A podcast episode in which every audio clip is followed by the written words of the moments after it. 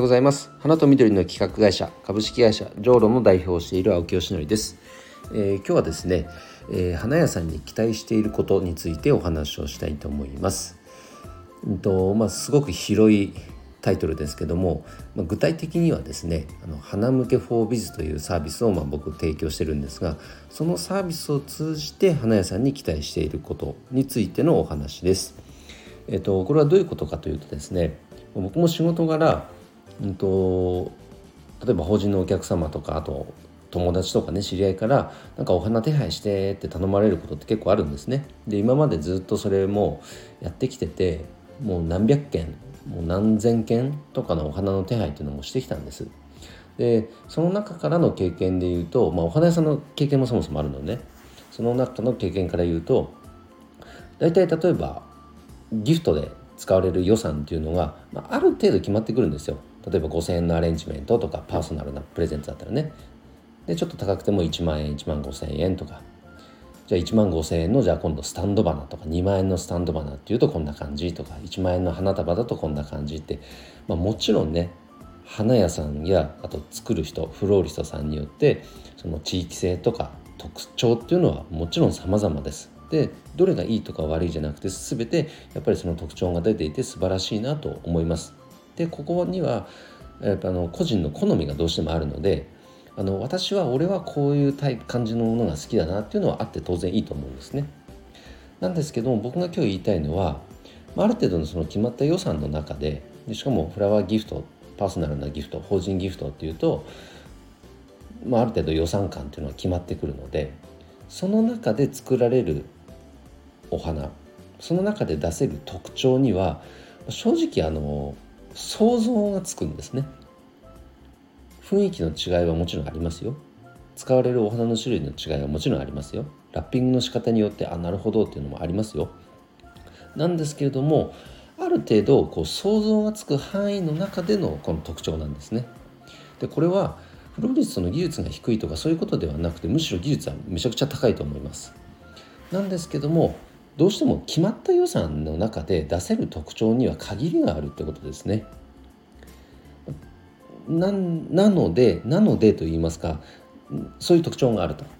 ででも花向け 4biz っていうサービスを通じて、えっと、実際にお預かりできる予算っていうのは、平均でも30万弱で今まで過去最高だと100万超えっていうものもありましたそうなってくるとさすがにできる範囲ってめちゃくちゃ広がるじゃないですか。それこそお花屋さんフローリストの特徴とかこの想像力っていうのがものすごくこう問われる世界になってくるんですね。やっぱり腕の見せ所だと思います。なのでその場を提供するっていうのがこの花向け 4biz の一つの特徴でそうきたかなるほどなすごいなっていうのをこう見せてほしいんですよ花屋さんには。まあ、僕自身はお花屋さんの勤務経験あるし今もお花の業界に関わってますけどもお花そのものは作れないのでそういう立ち位置でずっとお仕事をしてきたので僕は作れないんです。だからこそ作れる人っていうのはすごいなと思う。なんだけど数多くギフト商品っていうのを見てきちゃったからある程度想像がついちゃうんですね。なのでその想像を超えるようなぜひこの作品とか装飾っていうのを見せていただきたいんですよ。まあ、これは単純に一ファンとしての願望みたいな感じになっちゃいますがうわすごいなーっていうのを見せてもらいたいですねそういう世界を。でそれによってあの何が起こるかっていうとあのお花屋さんとかフローリストの仕事の素晴らしさっていうのをぱりその一般の方に見ていただく機会にもなると思うんですね。あ花屋さんってすげえなとあ俺も私もこんな仕事してみたいなっていうのを見せつける場にもなると思うんですこの花向けフォービズが。だからこの一つの側面としてこの花向けフォービズを定番にしたいっていう一つのこの側面ね理由としてはそんなことも実は含めてるんです。いかがでしょうかねこう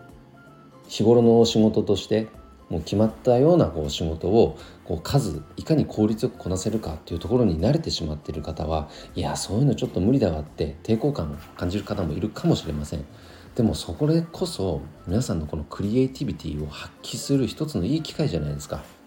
それによってねこう潜在しているこのなんか皆さんのこの想像力技術センスこういったものを発揮できると思いますからぜひこのね鼻抜けフォービズというのは活用していただきたいと思っています。そのためのサポートは僕は全面的にしますのでぜひ一緒にそんな世界作っていきましょう。ということで、えー、今日はですね、えー、お花屋さんに期待していることというテーマでお話をさせていただきました、えー、今日の配信は以上で終わります。今日も一日頑張ろう。青木よしのりでした。バイバイ。